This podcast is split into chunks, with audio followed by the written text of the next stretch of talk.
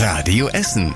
Der Tag in fünf Minuten. Am 24. Januar, ich bin Christian Banje und ich wünsche euch einen schönen guten Abend.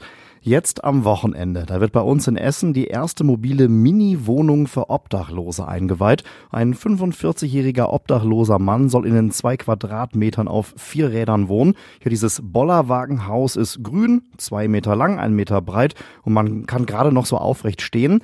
Der neue Bewohner schläft bisher in einer Toilette. Demnächst hat er ein Mini-Häuschen mit Bett, Dusche, Toilette und Waschmaschine. Alles jeweils zum Aus- und Einklappen, damit das da auch reinpasst. 2500 Euro kostet der Bollerwagen. Das Geld kommt vom Sponsor, dem Essener Unperfekthaus. Allerdings darf man mit dem Wagen nachts nur auf Privatgelände stehen. Auf öffentlichen Flächen ist Übernachten verboten. Das hat uns eine Sprecherin der Stadtverwaltung heute gesagt. Nach dem Überfall auf eine Bäckerei in Karnap sucht die Polizei jetzt mit einem Phantombild nach dem Täter. Ihr könnt es euch auf radioessen.de ansehen. Vor genau einer Woche soll der Dieb mit einer Waffe die Bäckerei an der Ahnewinkelstraße betreten und die Verkäuferin bedroht haben. Er erbeutete offenbar Geld aus der Kasse und flüchtete über die Karnaper Straße in Richtung Gelsenkirchen. Die Verkäuferin erlitt einen Schock. Die Polizei warnt vor dem Mann. Man soll ihn nicht ansprechen. Er könnte nach wie vor bewaffnet sein. Die Retter-App ist bei uns in Essen offenbar erfolgreich gestartet. Seit gut drei Monaten werden bei einem Notfall auch freiwillige Helfer alarmiert.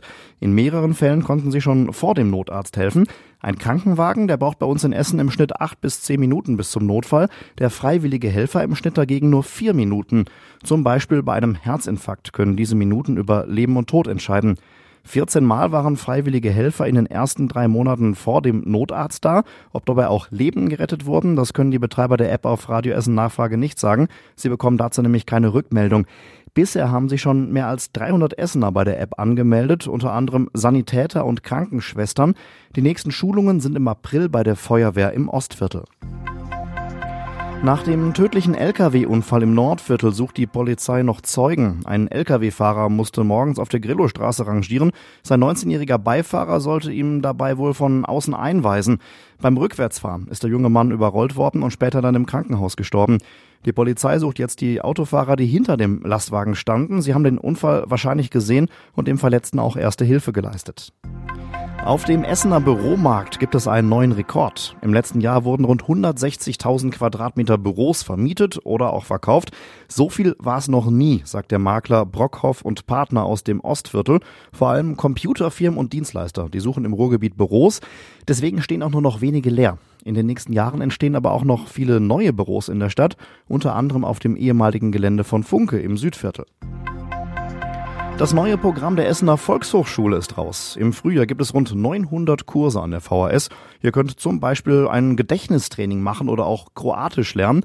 Das Programm liegt als Heft unter anderem im Rathaus, den Stadtteilbibliotheken und dem Kulturforum Stele aus. Außerdem steht es auch im Internet und da könnt ihr euch auch schon für die Kurse anmelden. Der Essener Energiekonzern RWE legt Ende des Jahres erste Teile eines Kohlekraftwerks still. Ende Dezember wird ein Block des Kraftwerks Niederaußem im Rheinland stillgelegt, heißt es. Nächstes Jahr folgen dann drei weitere RWE-Kraftwerke. Bis zum Jahr 2038 müssen alle Kraftwerke abgeschaltet sein. So steht es nämlich im Kohlekompromiss, der in der letzten Woche beschlossen wurde. Im Gegenzug bekommt RWE vom Bund 2,6 Milliarden Euro. Trotzdem sollen aber tausende Stellen gestrichen werden. Die ersten Musiker für das Max Sundance Festival am Baldeneysee stehen fest. Am bekanntesten ist bisher das Musikprojekt Weiß aus Berlin. Das hat aktuell einen Hit mit Felix Jähn, Close Your Eyes. Den Headliner wollen die Organisatoren Ende Februar erst bekannt geben. Das Max Sundance Festival ist Mitte Juli. Es wird präsentiert von Radio Essen. Und das war überregional wichtig. Es steht jetzt fest, was aus dem Ferienflieger Condor wird. Die polnische Fluggesellschaft LOT wird das Unternehmen übernehmen. Es gab mehrere Interessenten. LOT konnte sich im Bieterrennen aber durchsetzen. Condor war durch die Pleite vom bisherigen Besitzer Thomas Cook in Schieflage geraten. Und zum Schluss der Blick aufs Wetter. Heute Nacht gehen die Temperaturen ganz leicht runter in den Minusbereich. Morgen ist es dann trocken, Nebel und Wolken lassen nochmal die Sonne durch. Bis zu 6 Grad bekommen wir. Am Sonntag ist die Sonne dann öfter zu sehen. Es wird windig, allerdings auch milder. Das war der Tag in fünf Minuten. Diesen und alle weiteren Radio Essen Podcasts findet ihr auf radioessen.de und überall da, wo es Podcasts gibt.